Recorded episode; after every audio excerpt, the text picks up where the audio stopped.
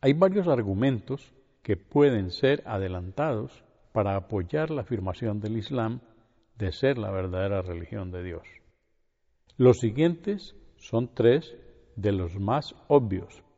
El primero de ellos está basado en el origen divino de los nombres de la religión y la globalidad de su significado.